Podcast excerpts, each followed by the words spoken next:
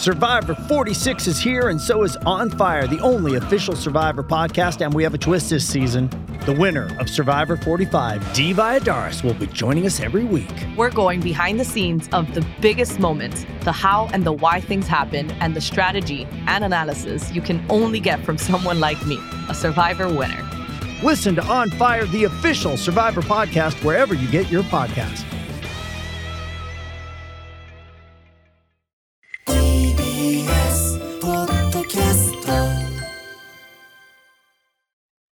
ここからは私、臼井ミトンが自由気ままにお届けする音楽コラムミュージックログ今日はこんなテーマでお送りします。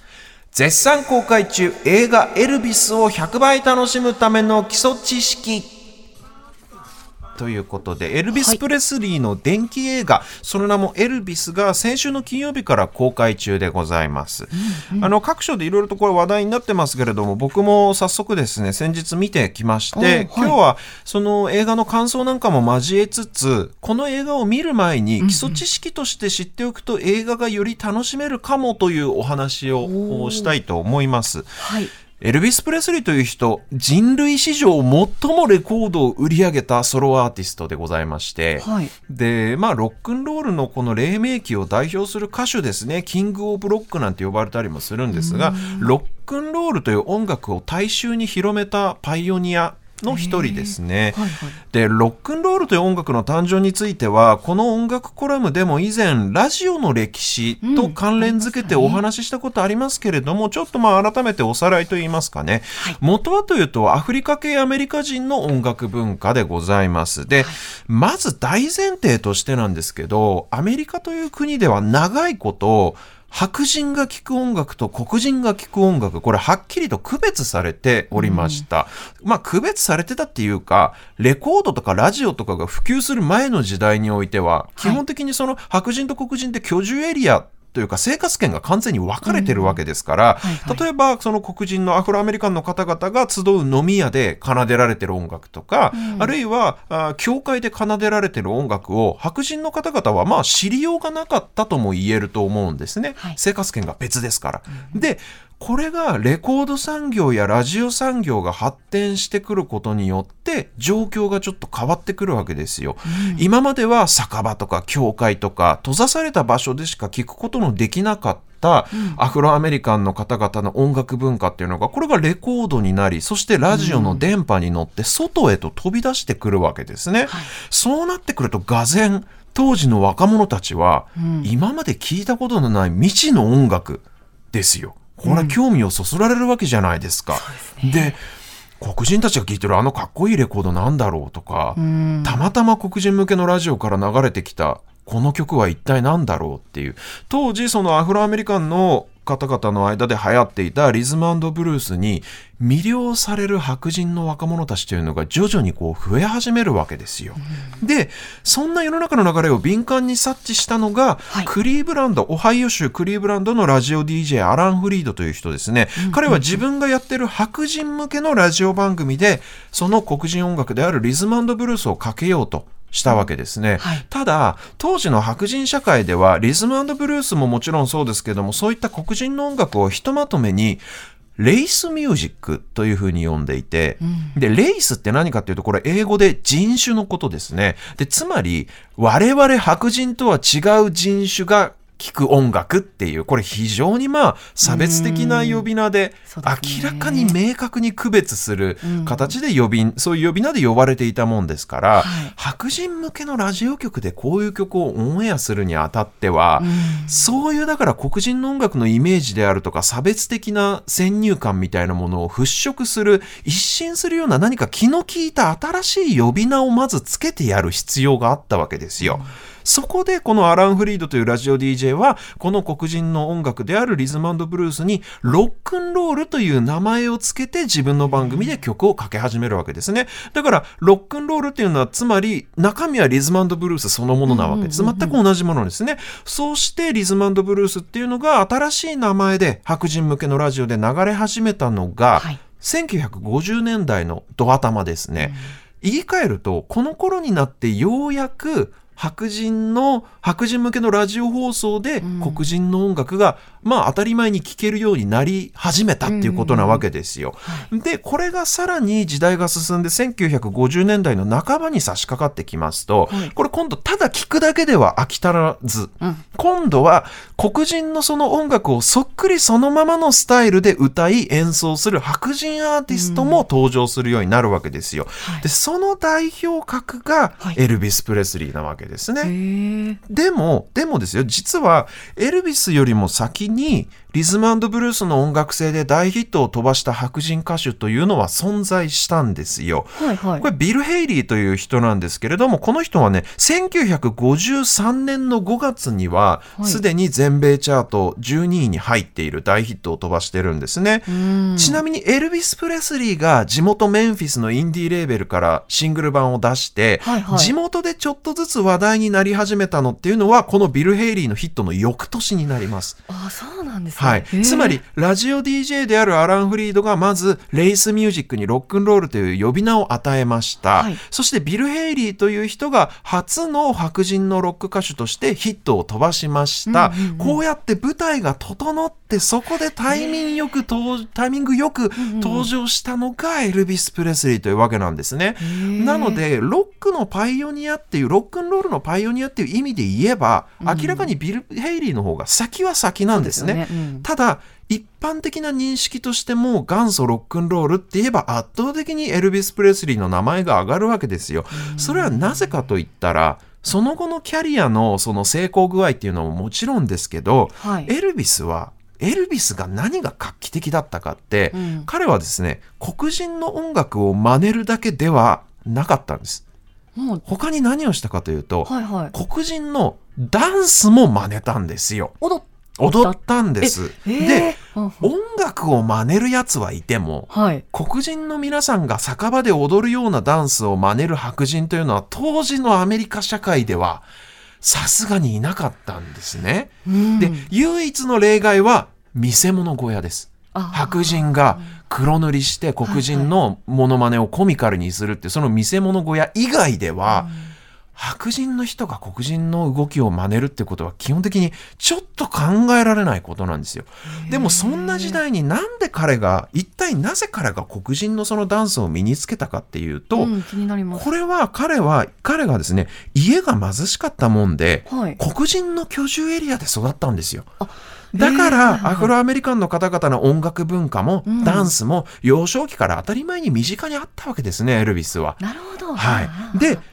ただその動きといったらもう PTA の役員が泡吹いて気絶するくらいのそれはそれは当時としてはもう卑猥で下品でけしからん動きだったわけですよ。はでさらにそこに付け加えるなら、んうん彼は大変にハンサムで見た目的なスター性も抜群だったわけですよ。でまあこのご時世ねルッキズムとかもちろんはいろいろ配慮しなければいけませんけど、はいまあ、当時のエンタメ産業で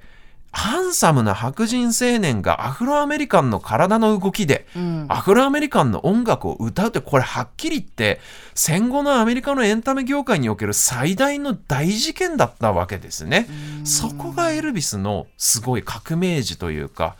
新しい文化をこう生み出したっていうのがそういうところなんですよ。でまあそういう1950年代にアメリカのショービズの表舞台でそのアフロアメリカンの方々の音楽が受容され始めた。あるいはその商品として消費され始めたっていうその経緯を知っておくと今回の彼の電気映画より楽しめるかなと思うんですけど、実はこの映画ですね彼の音楽面のキャリアよりも彼の超悪徳マネージャーとの関係を描いてる映画なんですね。マネージャー？どうですか？エルビスがいかに彼のマネージャーに経済的に搾取されていたかっていうのが、このストーリーの軸になっておりまして、で、エルビスのマネージャーって本当にこれエンタメ産業史に名を残すほどの悪人と言われていてですね、悪人と言われていてですね、例えば、エルビスが亡くなった時、はい。亡くなった時にですよ、その第一報を聞いて、真っ先にレコード会社とグッズ制作会社に彼は駆け込んでですね、はい。本人の家族のところに行く前にレコード会社とグッズ制作会社に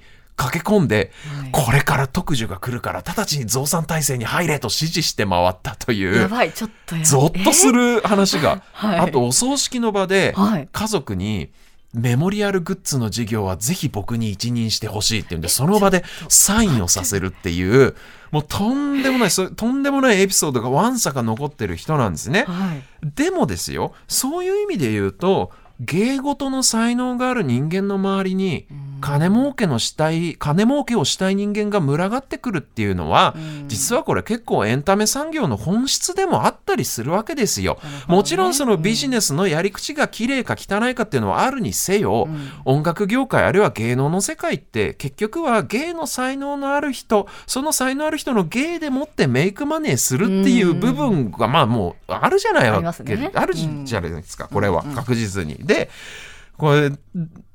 あの、この間ね、新譜を出した山下達郎さんが、はい。インタビューで、うん。その自分はサブスクに絶対に自分の作品を公開しないという話をされてて、はいはいで、その、なぜかっていうと、はいはい。表現に携わっていない人間がね、自由に曲をばらまいて、それを金儲けするっていうのは、まあ、それはちょっと自分としてはないなと思うから許せないっていうことで、まあ、自分は多分死ぬまでそういうサービスに自分の作品を載せることはないっていうふうにおっしゃってたんですけど、で、でも冷静に考えてみると、音楽業界とか芸能の世界ってそもそもそういうもんだよねっていう見方もできるというか、創作活動とか芸事に直接関わってない人をむしろ何人食わせられるかみたいな、そういう世界だったりするわけですよ。レコードが売れれば、例えばレコード会社とか事務所、マネジメント事務所が儲かるのはもちろんですけど、印刷屋さんが儲かる。CD が売れれば物流業が儲かる。小売店がみ儲かる。あるいはコンサートやって人がたくさん来たら、その会場の周りの飲食店が儲かる。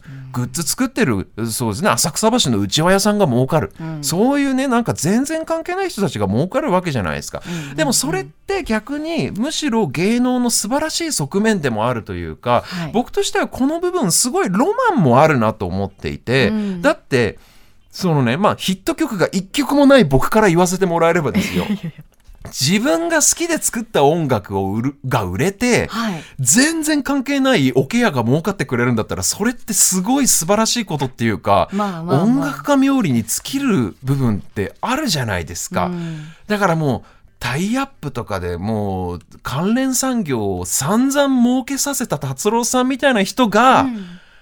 あの音楽に携わってない人間が儲けてるっていうのは許せないですね。みたいなことを言うのはもうかっこいいってなるけど、俺もだから言ってみたいなそういうこと。そのいろんな人を儲けさせた上でそういうことを言ってみたいと思いますけど、まあ、とにかくちょっと話それちゃったけどでもそれ今のサブスクの問題点その達郎さんが関係ないやつが儲けてるっていうふうに言ったそのサブスクの問題問題点としてよく言われるのはでも作り手の取り分が少なすぎるんじゃないのっていう部分なわけですよ。なんかいろんな配信サービスがもう会社が儲かってる割にそれアーティスト側に還元されてるのかっていう部分が今問題になってるわけですね。はいはいでもそれも実はサブスクに限った話ではなくて、古くからレコード会社とアーティストとか音楽出版社と作家の間の取り分の問題とかって今までももう散々というか常に生じてきたもうまさに古典的なクラシックな問題なわけですよ。で例えばこの映画のエルビス・プレスリーも彼の悪徳マネージャーに収入の50%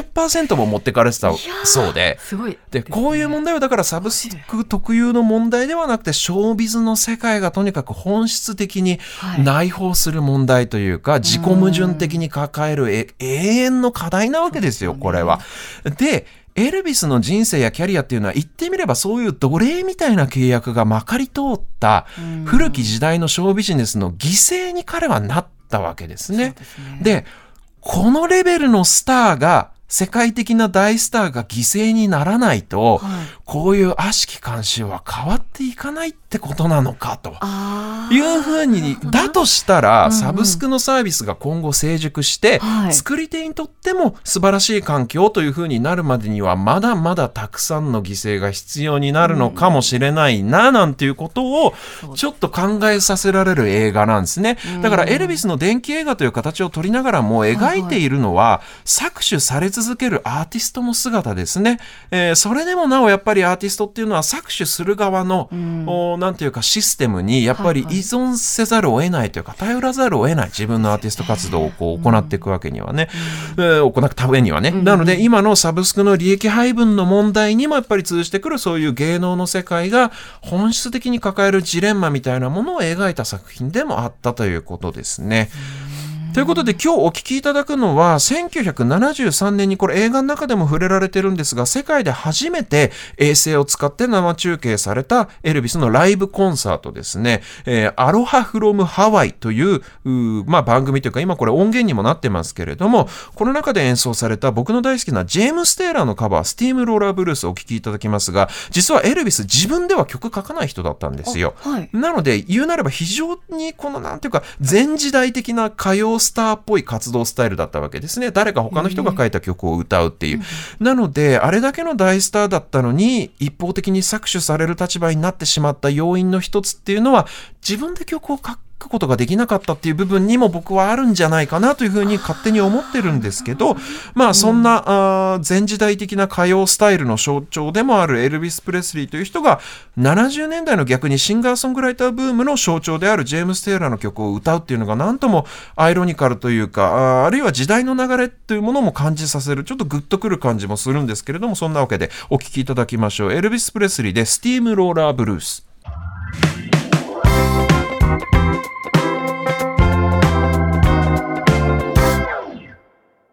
お送りしたのはエルビス・プレスリーのジェームス・テイラーのカバーですね。スティーム・ローラー・ブルースという、これはアロハ・フロム・ハワイという衛星で全世界に生中継されたライブからお送りしました。ちなみにこの映画、衣装デザインミューチャ・プラダ、ミュウミュウのミューチャ・プラダがやってて、しかもエルビスが履く靴全部マノロ・ブラニクが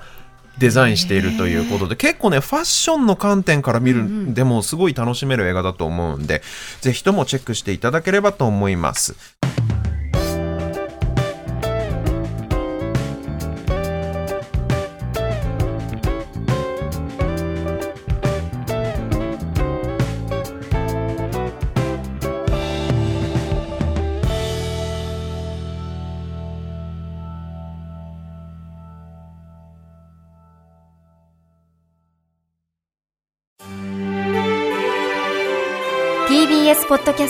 三輪明宏のバラ色の人生。